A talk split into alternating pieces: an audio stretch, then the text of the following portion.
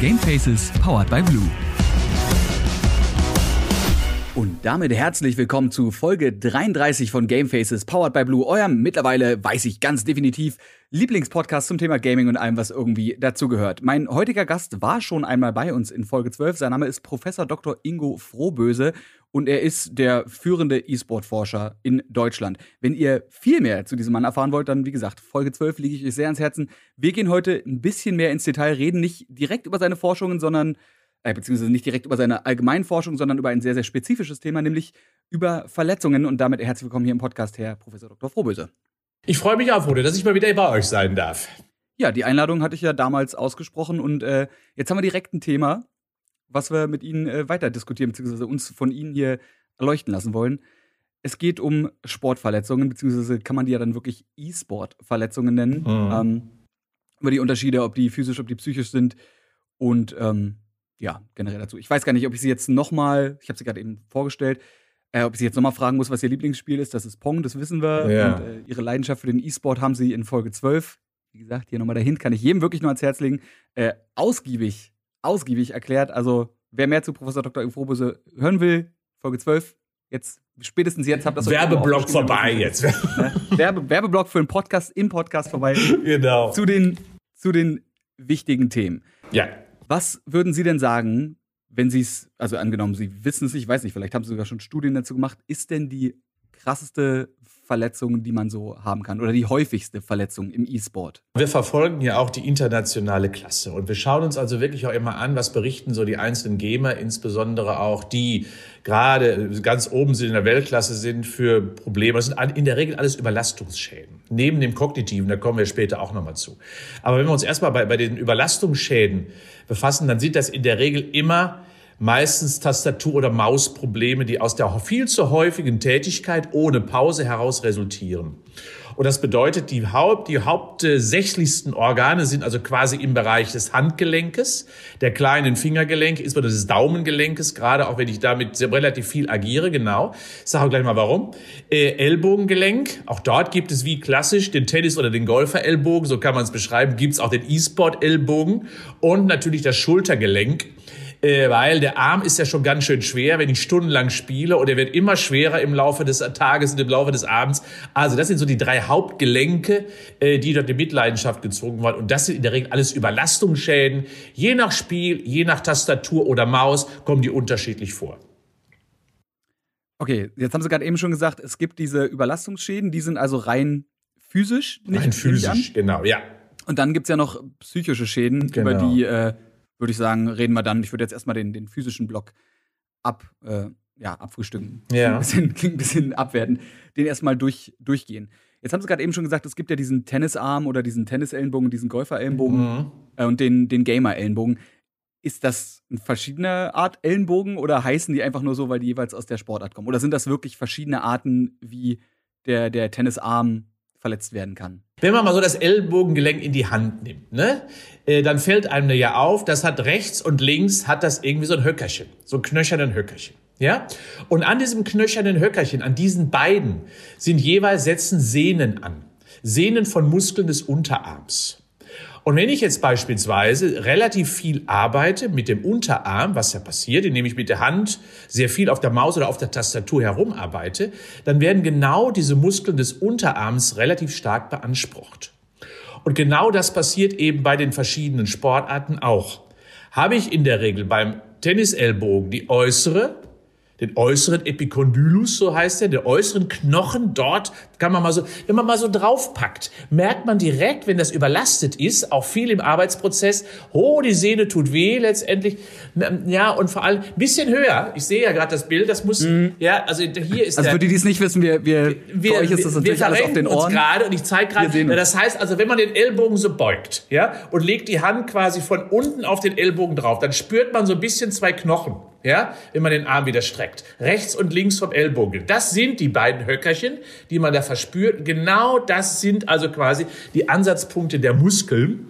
Und diese werden durch Überlastung dann entzündet, weil die da nicht mehr optimal durchblutet sind. Dieser Sehnengewebe ist braditroph, wie wir so schön sagen, also schlecht durchblutet.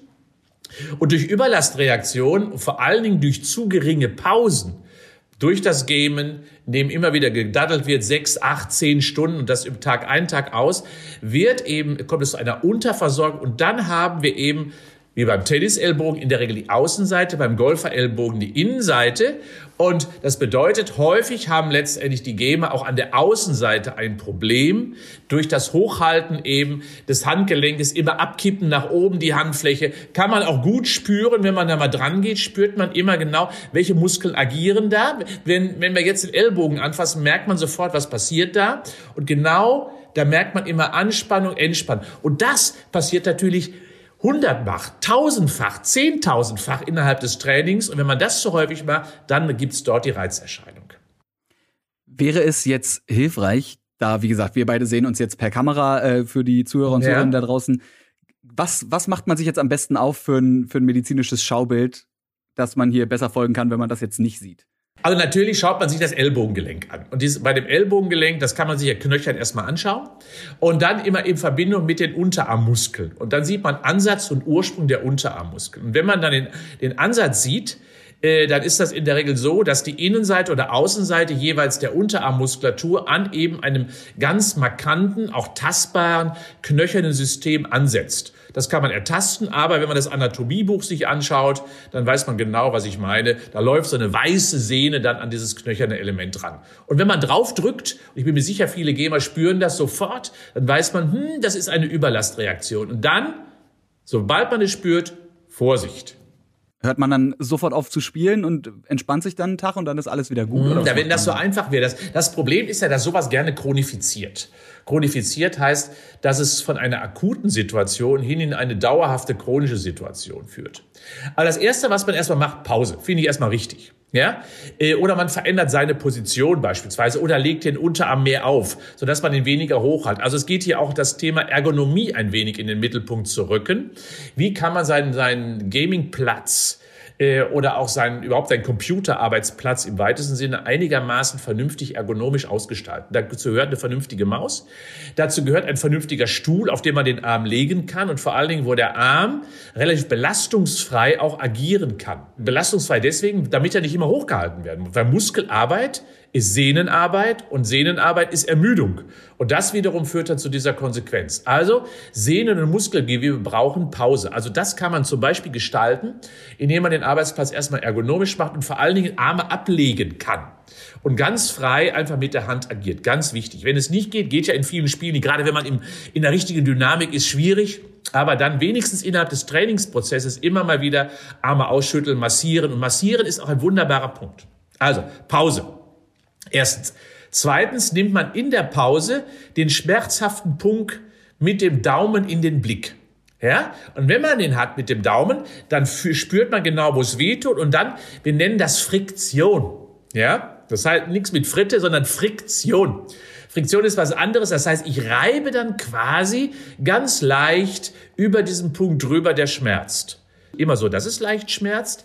Aber was passiert? Diese Friktion stimuliert quasi so ein bisschen die Aktivierung des Stoffwechsels, des Metabolismus, genau an der Stelle, wo es weh tut. Und dadurch kommt mehr Blut rein, schlechte Stoffe raus, gute Stoffe rein. Also erhöhe den Metabolismus durch Friktion. Und das ist eine wunderbare Strategie. Das heißt also, True Story, wenn meine Freundin sagt, sie hat krasse Rückenschmerzen und ich soll bitte an einer Stelle irgendwie poken, also mit meinem, mit meinem Finger ganz doll draufdrücken, so dass es für sie auch schmerzhaft ist, weil das dann irgendwie die Durchblutung und den Metabolismus anfördert, das ist wissenschaftlich belegt, ja? Also, dass ich dann da meine, meine Freundin Elbow droppe und irgendwie mit. Das kann natürlich auch ein anderes Kraft, Motiv haben. Endlich fasst er mich mal an. Das könnte ja auch dahinter stecken. ja, endlich kommt er mir mal was näher. Ja, aber nur mit dem Finger ist das, reicht das vielleicht auch nicht aus. Aber vom Grundsatz her ja. Das heißt, Druck, leichter Druck, ist wie Massage nur sehr punktuell, lokal.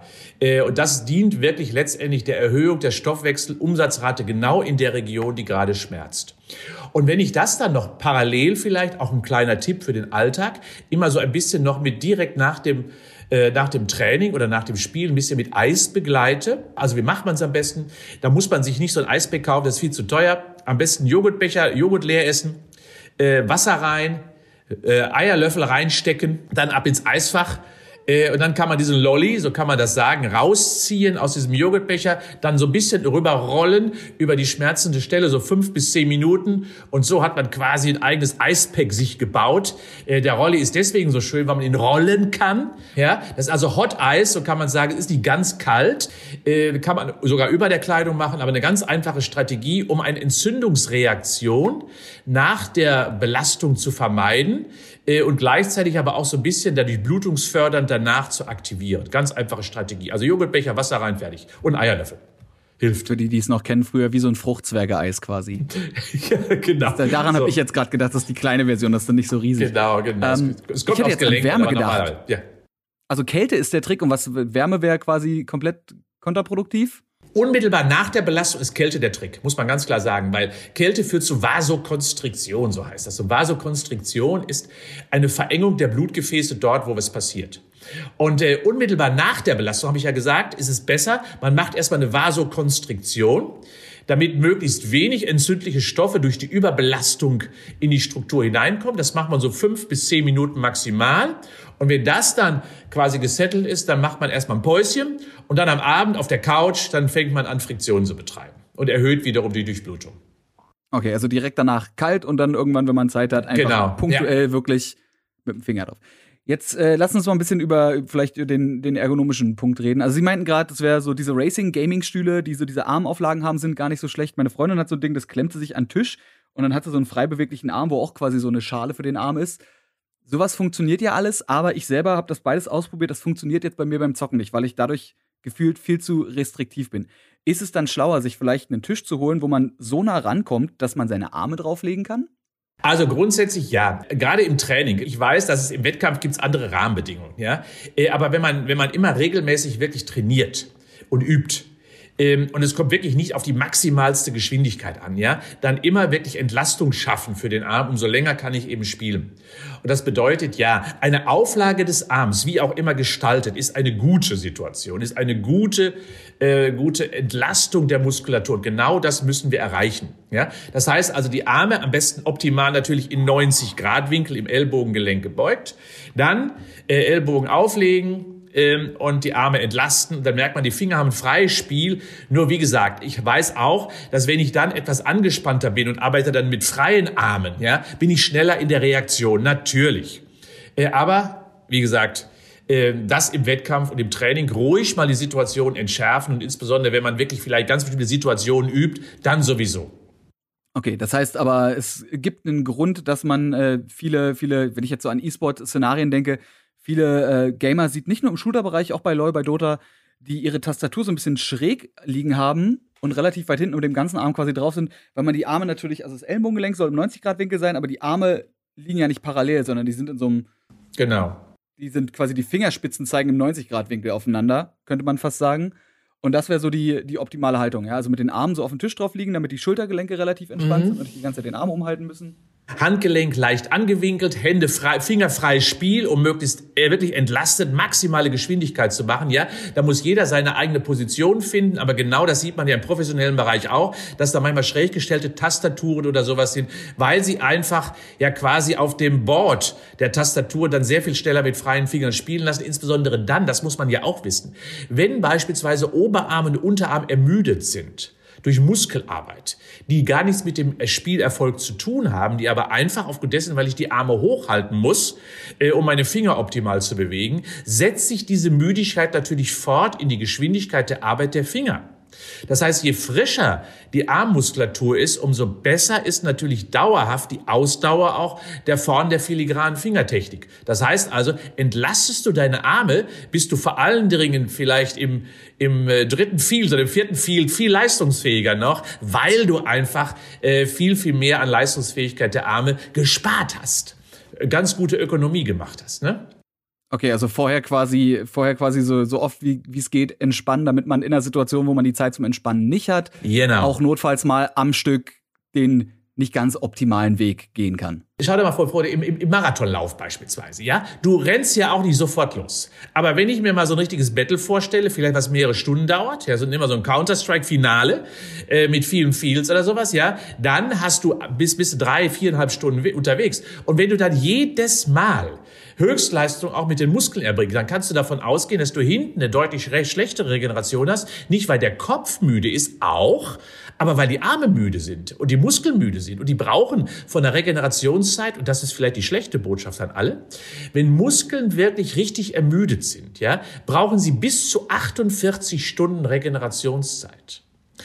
Und das heißt also, wenn ich eine maximale Leistung von der Muskulatur erfordert habe, und das ist ja Reaktionsschnelligkeit, ja, ähm, deswegen zum Beispiel unsere Fußballer, wo wir, wenn wir Sprintleistung, maximale Sprintleistung, wissen wir genau, mindestens zwei Tage sind nötig nach einem Spiel, bevor sie wieder die alte Nervenleitgeschwindigkeit, also Übertragung des Nervenimpulses auf die Muskeln wieder erreichen.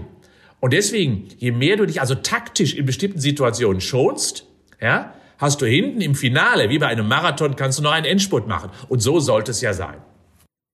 Okay, also man sollte vielleicht in zukünftige E-Sport-Taktikgespräche auch mit einfließen lassen, dass die Gegner irgendwann ermüden und man vielleicht bewusst irgendwann mittendrin mal einen Gang runterschaltet und sagt, vielleicht können wir die eine oder andere Map oder wie Sie jetzt sagten, das eine oder andere Field abgeben, ja. um dann nach hinten raus einfach aus Prinzip zu gewinnen, weil der Gegner halt an Ermüdungs, äh, also, an Ermüdungserscheinungen Das ist perfide, fühlt. das ist perfide, aber richtig. Genauso soll es sein. Ja?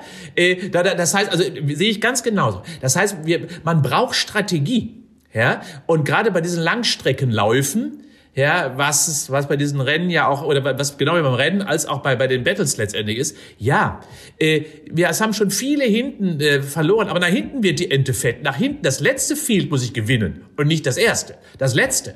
Ja, äh, und das ist der entscheidende Gewinner, wenn ich da fit bin. Und da muss man schon mal mit seinen Kräften, auch mit seiner muskulären Leistungsfähigkeit haushalten. Und wenn ich quasi, ich muss nicht immer 5 zu 0 gewinnen. Es reicht 5 zu 4. Ja, äh, ja, das ist so. Äh, und insofern ja, auch schon mal haushalten damit und immer abwarten und taktieren, gerade in den ersten. Ja, lass sie doch laufen manchmal. Lass sie sich austoben. Ja, sie kommen dir schon von hinten wieder entgegen. Schön, schön gesagt. Es gibt ja die zwei großen Schulen des Aimings, wenn man, wenn man das so sagen will. Es gibt die Leute, die aus der, aus der Wrist, aus dem Handgelenk äh, aimen und die Leute, die aus dem Unterarm aimen. Welche würden Sie da jetzt empfehlen? Wahrscheinlich, ich, wenn ich jetzt logisch nachdenken würde, würde ich sagen, aus, der, aus dem Handgelenk. Sehr gut. Weil weniger Arbeit im Arm ist. Ja. Aber ist das dann nicht. Ich hätte gesagt, das Handgelenk ist aber, weil es so viel feiner ist als der Unterarm, viel fragiler und wird viel schneller ermüden, wenn ich ganz ja, mein Handgelenk richtig, hin und her bewege. Richtig, aber dort sind weniger Muskeln. Die Muskeln sind ja alle am Unterarm. Ja, aber deswegen gibt's natürlich andere Probleme dort am Handgelenk, komme ich gleich auch nochmal zu, ist auch eine Schwachstelle natürlich. Ähm, aber energiesparender ist es, wenn ich kleine Muskeln aktiviere. Je kleiner die Muskeln, umso kleiner ist der Impact auf meinen Energiebedarf. Ja? Und dementsprechend heißt das ja, je mehr ich quasi mit meinem Bindegewebe spiele, was wenig Energie fordert, und das ist gerade auch die Faszien, die Strukturen, die, ähm, die Sehnen beispielsweise, umso ökonomischer ist das. Weil man kann sich vorstellen, aus dem Unterarm zu spielen, heißt ja immer viel Gewicht auch zu tragen. Jetzt nochmal zurück aber auch zum Problem des Handgelenkes. Es gibt dort eine Schwachstelle, die ist unterhalb des, wenn man die Hand mal, den Handrücken auflegt, ne? ja, auf, auf den Tisch, dann gibt es eine Schwachstelle unterhalb des Daumenballens, quasi in Höhe des, des, des Gelenkes, genau dort. Ähm, wenn man das so tastet, da gibt es einen Kapaltunnel, so heißt das. Einen Tunnel, wo ein Nerven durchläuft. Äh, und äh, dieser wird gerne durch viel zu häufige Arbeit immer mit dem Daumen und mit, mit, den, mit den Händen insgesamt zunächst immer überansprucht. Und dann zieht er sich irgendwann zu und übt quasi Druck auf dieses Nervengewebe aus. Und dann habe ich eben das sogenannte Kapaltunnelsyndrom, kann man in einem Anatomiebuch mal nachlesen. Insbesondere durch eben eine Überbelastung im Bereich insbesondere des Daumengrundgelenkes.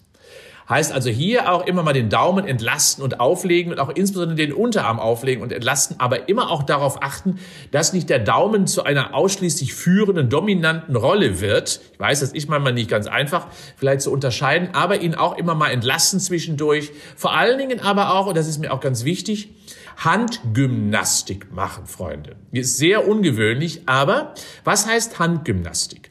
Handgymnastik heißt, immer genau die Hand zu dehnen und vor allen Dingen die Handinnenseite zu dehnen. Ja, weil wir haben ja immer die Tendenz, eine Hohlhand zu bauen und dann mit dieser hohlen Hand viele Bewegungen mit den Fingern zu machen. Das ist erst die einfachste und sinnlichste Position. Deswegen muss man die Gegenbewegung einleiten, jeden Finger einzeln in die Hand nehmen und dann zum Handrücken dehnen. Zum Handrücken dehnen und vor allen Dingen nicht nur ganz eben kurz dehnen, Frodo, nein. Wichtig ist, die Dehnung muss man mindestens 20 bis 30 Sekunden pro Finger halten. Warum? Weil wir dehnen ja hier keine Muskeln, sondern wir dehnen hier träges, müdes Bindegewebe, müde Sehnen. Und eine, eine Platte in der Hand, die auch nicht sehr muskulär und dementsprechend auch nicht gut durchblutet ist. Und deswegen langsam, jede Zeit immer nehmen der Welt, 20 Sekunden und immer so ein kleines schmerzendes, dehnendes Gefühl in der Handfläche verspüren. Ja, und das entlastet. Und das übrigens auch mit dem Daumen. Ne? Damit der Daumen auch eine Entlastung erfährt im Zuge dessen, wenn ich ihn häufig beansprucht habe. Das heißt also, äh, gönnt bitte jeder eurer Struktur, denn ich hat letztens noch einen chinesischen Weltklasse-Spieler gegeben, der darüber berichtet hat, dass er deswegen an einem Turnier nicht teilnehmen darf, weil sein Daumen schmerzt. Und das wäre doch zu schade. Heg und pfleg jede einzelne Struktur, äh, wie die Spitzensportler insgesamt, die lassen sich massieren, die Beine und alles Mögliche. Und bei euch sind es die Hände. Und der Kopf pflegt eure Finger und eure Hände, weil sie sind es euch wert. Wir müssen es euch wert sein, weil damit macht ihr die Kohle später. Wäre es dann eigentlich schlau, wenn ich meinen Daumen einfach an meine Maus anklebe? Damit ich den nicht die ganze Zeit in so einer, in dieser Claw-Haltung ja, es gibt das natürlich auch freundliche, also das heißt handfreundliche Mäuse, auch da, deswegen so ergonomische Mäuse. Die haben ja auch letztendlich direkt eine Einbuchtung für den Daumen. Ja, äh, und sowas würde ich mir dann schon eher wünschen. Richtig schön, schön ergonomisch, ja, abgelegt, draufgelegt. Und daran erkennt man schon.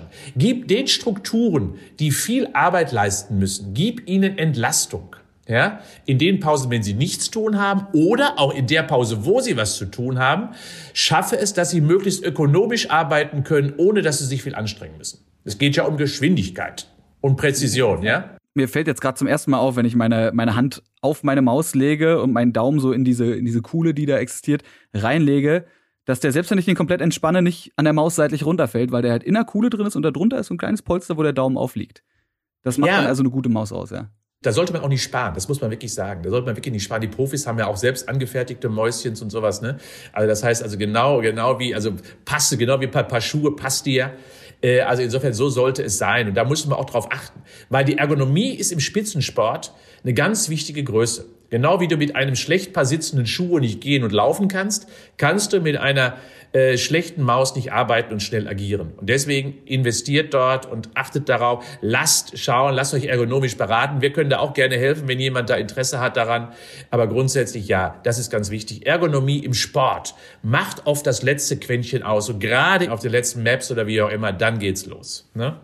Ich würde jetzt äh, mit Ihnen mal äh, so, eine, so eine kleine Speedrunde durchziehen. Sie können natürlich die Antwort auch ein bisschen länger ausführen, aber es sind jetzt so, so entweder oder Fragen mehr oder weniger. Ja. Also, los geht's. Erste Frage wäre: Haben PC-Spieler und Spielerinnen andere Risiken als Leute, die mit dem Controller spielen? Also Konsolen. Ja, natürlich. Die, die, die haben andere, andere Probleme. Das heißt also, je nach Schulterbelastung haben insbesondere die Konsolenspieler häufig natürlich auch Probleme, weil sie die Konsole ja sehr stark immer in der Hand halten, führen müssen, kontrollieren. Wenn sie sie nicht auflegen, insbesondere, weil man will ja die maximale Kontrolle haben, ist hier die Arm- und insbesondere die Schultermuskulatur viel stärker beansprucht als bei der Tastatur, wo man ja oft den Arm doch aufliegen hat, was sehr viel besser ist.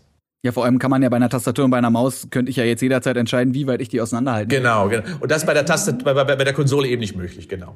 Deswegen fühlt sich wahrscheinlich die Nintendo Switch so gut an, wenn man die mit den einzelnen Controllern spielt, weil ich überlege gerade, als ich meine Switch damals bekommen habe, wo man diese Joy-Cons ja quasi in jeder Hand einzeln hat, in, in was für abgefahrenen Positionen ich zum Teil Arme überm Kopf oder so wie man, wenn man nach einem dicken Essen auf der Couch sitzt und die Arme liegen einfach nur so leidlich neben dem Körper in so einer total entspannten Haltung.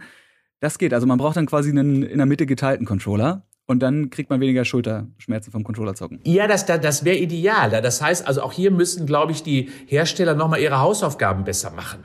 Die haben, noch, die haben sich noch nicht darauf eingestellt, dass, dass wir wirklich Profispieler haben oder Spieler, die wirklich sehr, sehr viel unterwegs sind. Sie investieren unheimlich viel Kohle eben in, die, in, in das Spiel, aber in das Equipment meines Erachtens unter gesundheitlichen Aspekten und Fitnessaspekten äh, und Überlastungsaspekten eben noch viel zu wenig. Also da muss die Ergonomie noch ein wenig ran. Ja, es hilft, Und gerade wenn wir auch sagen, okay, wir haben, wir können mit beiden Händen also quasi asymmetrisch spielen, ja, äh, und das ist sowieso besser, weil wir dann eben viel weniger Haltearbeit haben, äh, statische Arbeit haben und das ist immer gut.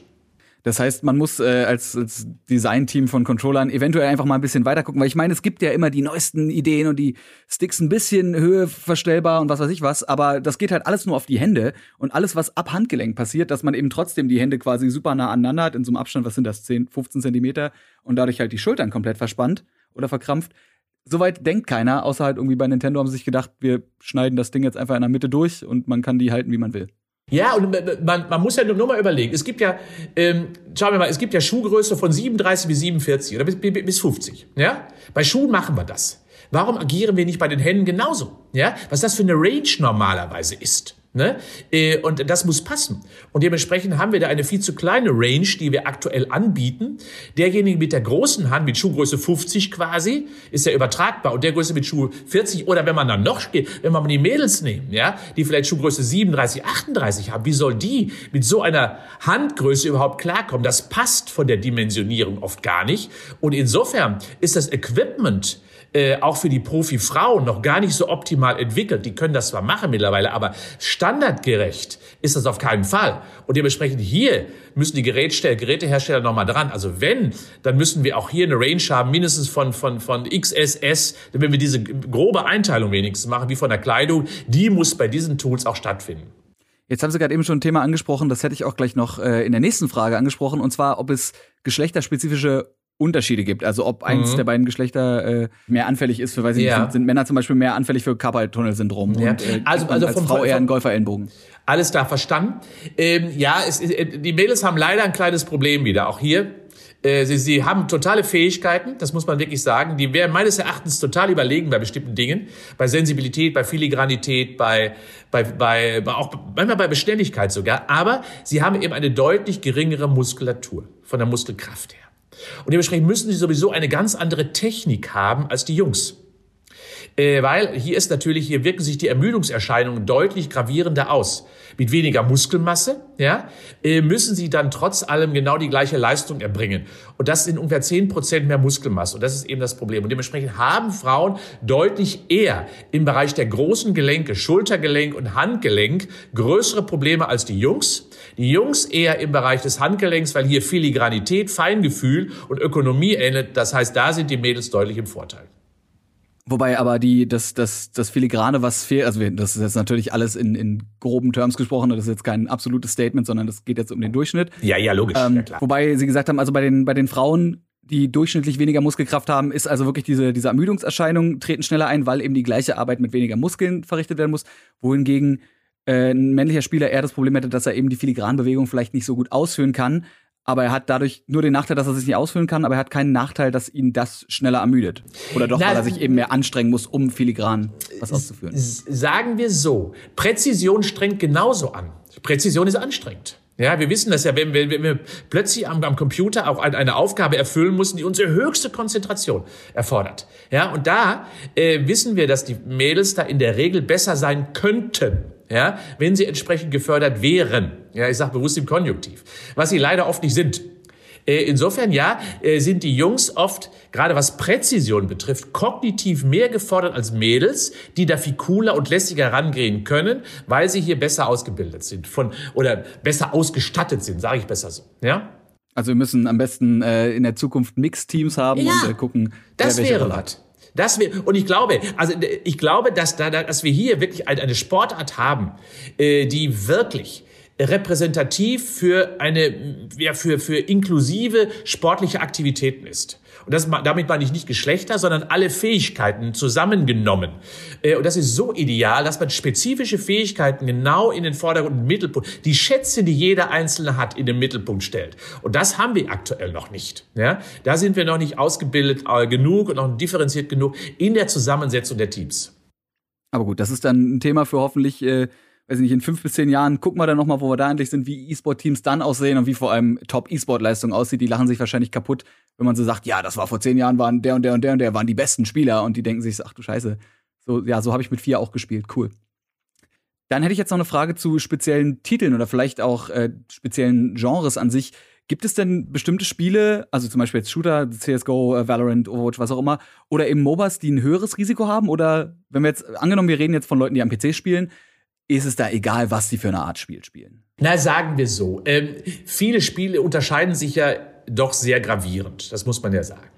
Ähm, und natürlich, wenn man einzelne Spiele nur in kleinen Sequenzen, nehme ich mal das Thema FIFA. Das ist ja ruhig, ruhig und gemütlich. Ja, äh, so kann man es ja betrachten.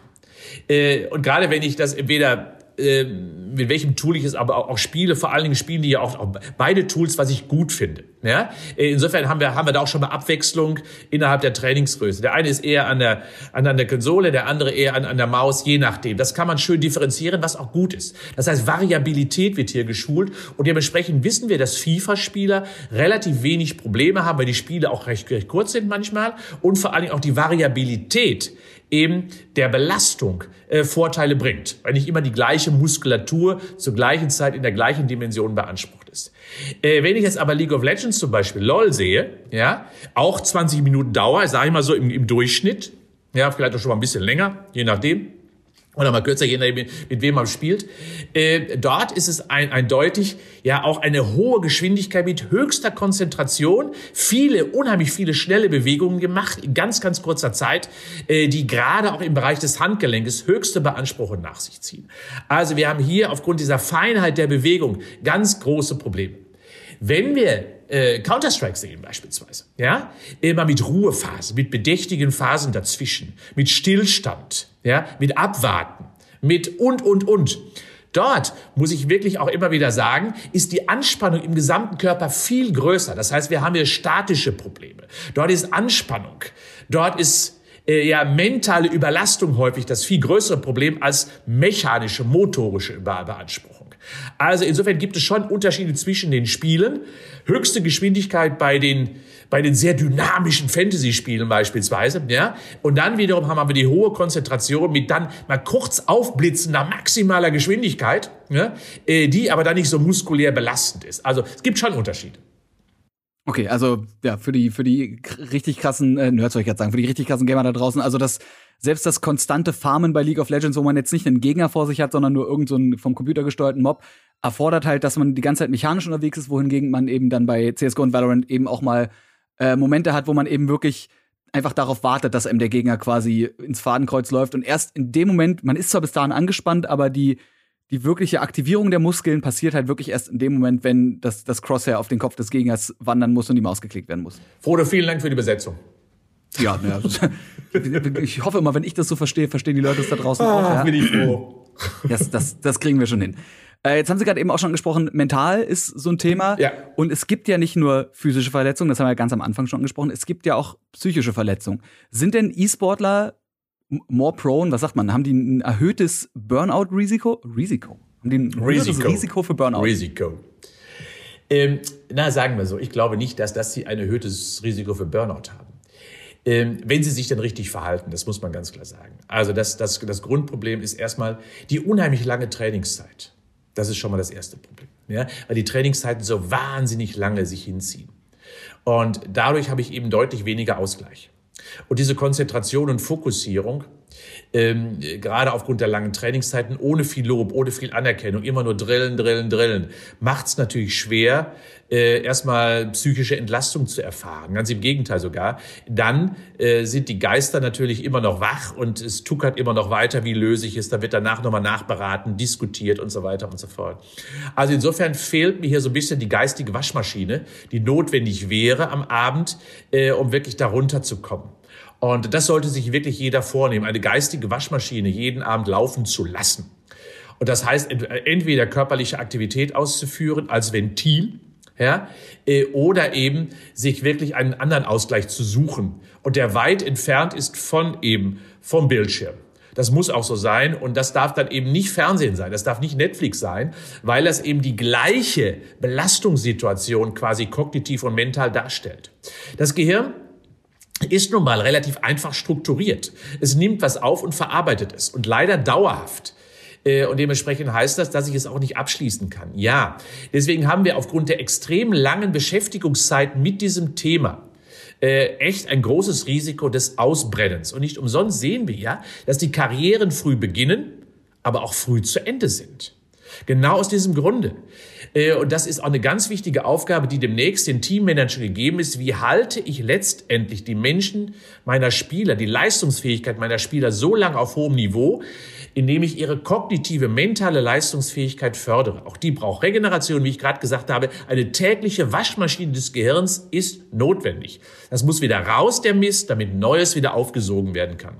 Ich habe mal gelesen, das ist jetzt natürlich nicht ansatzweise so wissenschaftlich, wie Sie das ausdrücken würden, aber dass Sport gerade in dieser Beziehung her das Schlauste wäre, weil quasi gewisse Gehirnbereiche eben für diese ganzen mentalen Tätigkeiten benutzt werden und für den Sport, also für den mechanischen Teil, komplett andere und dadurch das Gehirn quasi resettet wird oder so, wie Sie sagen würden, gewaschen. Ist Sport also quasi die, die ultimative Lösung dafür? Aber wie vereinbart man das damit, dass man ja theoretisch beim Game auch seinen Körper benutzt hat und sich ja eigentlich auch wieder eine Ruhephase gönnen bräuchte? Also was wäre das perfekte Cooldown nach einem Training, was man sowohl mental abgeschlossen hat, weil man da die ganze Zeit fokussiert ist, aber auch körperlich, weil man da die ganze Zeit äh, ja, körperliche Höchstleistungen abgeben muss? Was wäre das Schlauste am Ende des Tages, um da den, den mentalen Bereich zu säubern und gleichzeitig den Muskeln aber auch die, ja, die verdiente Entspannung zu liefern? Also wir, wir dürfen uns nicht vorstellen, dass Muskulatur oder Muskelarbeit immer zu einem äh, zu einem hohen Belastungseffekt führt, sondern wir können Muskelarbeit auch dafür nutzen, dass sich regenerative Prozesse einstellen, wenn man es denn richtig macht. Also eine moderate körperliche Aktivität. Äh, was ich von, von vielen E-Sportlern dann auch kenne, die gehen dann ins CrossFit. Halte ich für falsch. Ja, äh, weil das eben genau wieder eine maximale Belastung ist, die dann auch noch kognitiv manchmal beansprucht ist, weil man da auch noch challenged äh, oder wie auch immer. Nein, das ist nicht richtig.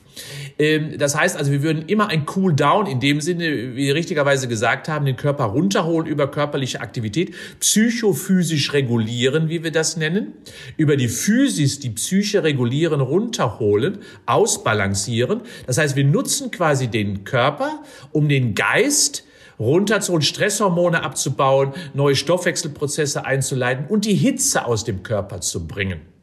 Denn unsere Birne tuckert ja nach dem Gamen relativ intensiv.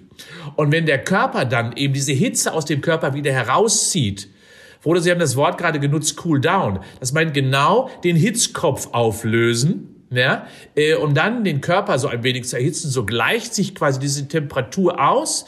Der eine nimmt dem anderen die Wärme weg und genau das ist es. Und zum Zweiten habe ich gerade bei der motorischen Beanspruchung eben Hirnareale beansprucht, die mindestens 50 bis 60 Prozent meiner Hirnleistungsfähigkeit benötigen und dementsprechend habe ich gar keine Zeit oder gar keine Ressourcen, mich mit den anderen Dingen noch zu beschäftigen. Da kommt mal so eine Wolke eines Gedankens, aber fliegt sofort durch. Beim nächsten Gebüsch ist sie schon wieder vorbei. Äh, und insofern ja, körperliche Aktivität zur psychophysischen Regulation zu nutzen. Und das geht nur, indem ich nicht wieder einen neuen Stressor setze. Am besten moderat, schön smoothie äh, und das mit schönen Gesprächen oder schöner Musik auf den Ohren. Das ist richtig. Schlau wäre zum Beispiel, ja, wenn man jetzt einfach eine Runde Yoga macht und sich dabei entspannt mit irgendwem bequatscht. Weil das ist quasi eine motorische, mhm. eine motorische Aktion, die startet, die eventuell sogar manche Stellen ja noch stretcht. Also es gibt ja einige Yoga-Übungen, wo direkt auch die Handgelenke und die Arme gestretcht werden, die aber nicht so anstrengend ist, dass der Körper gleich wieder in diesen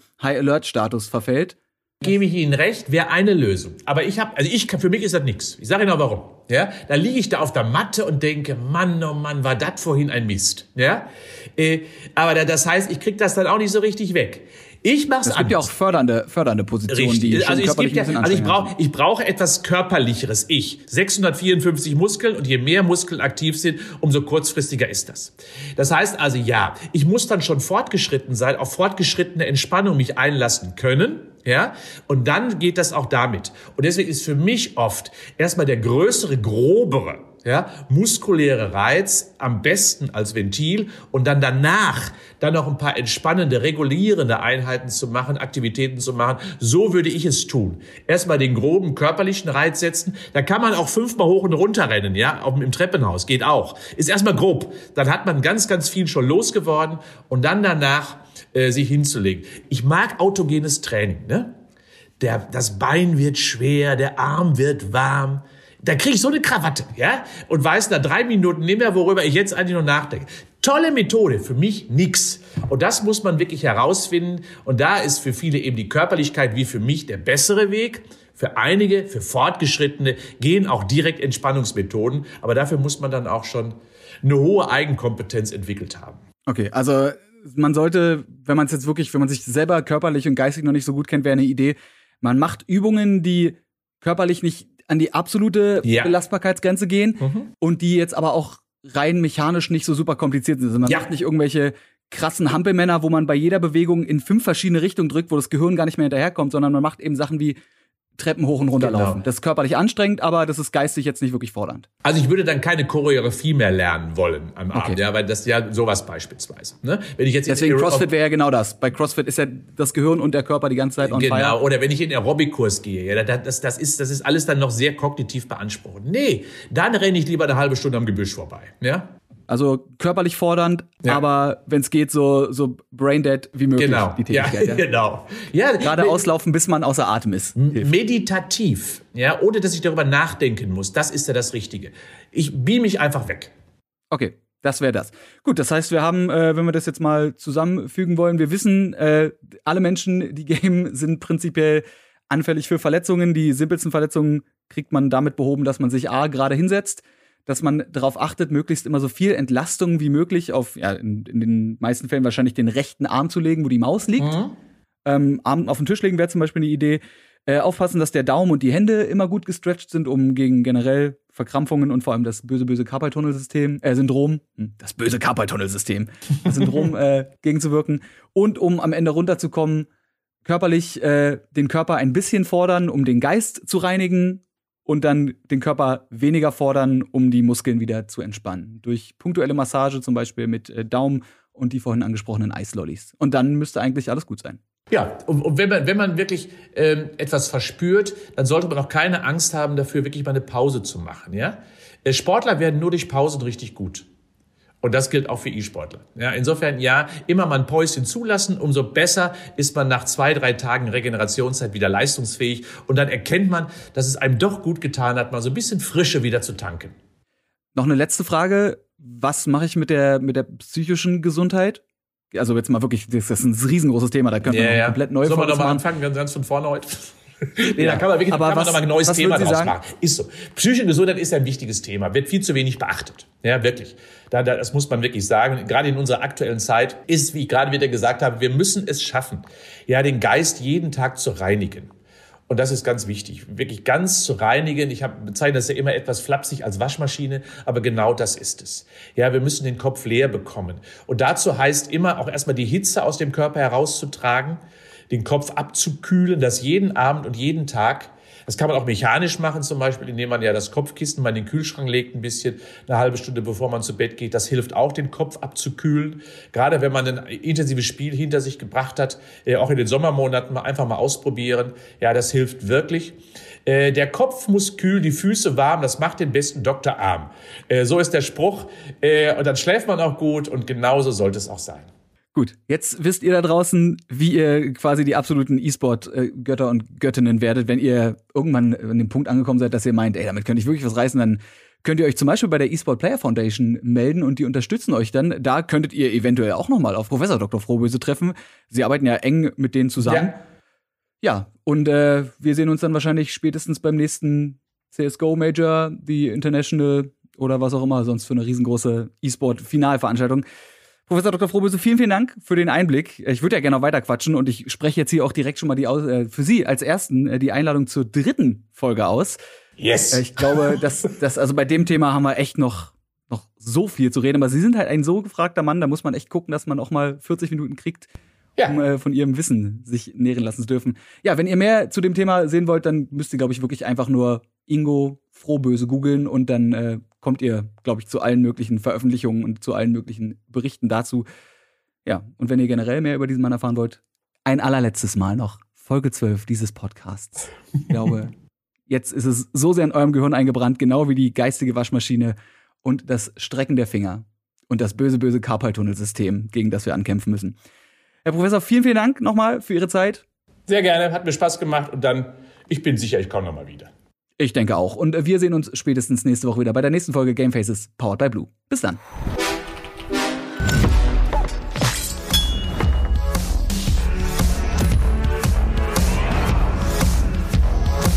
Game Faces Powered by Blue.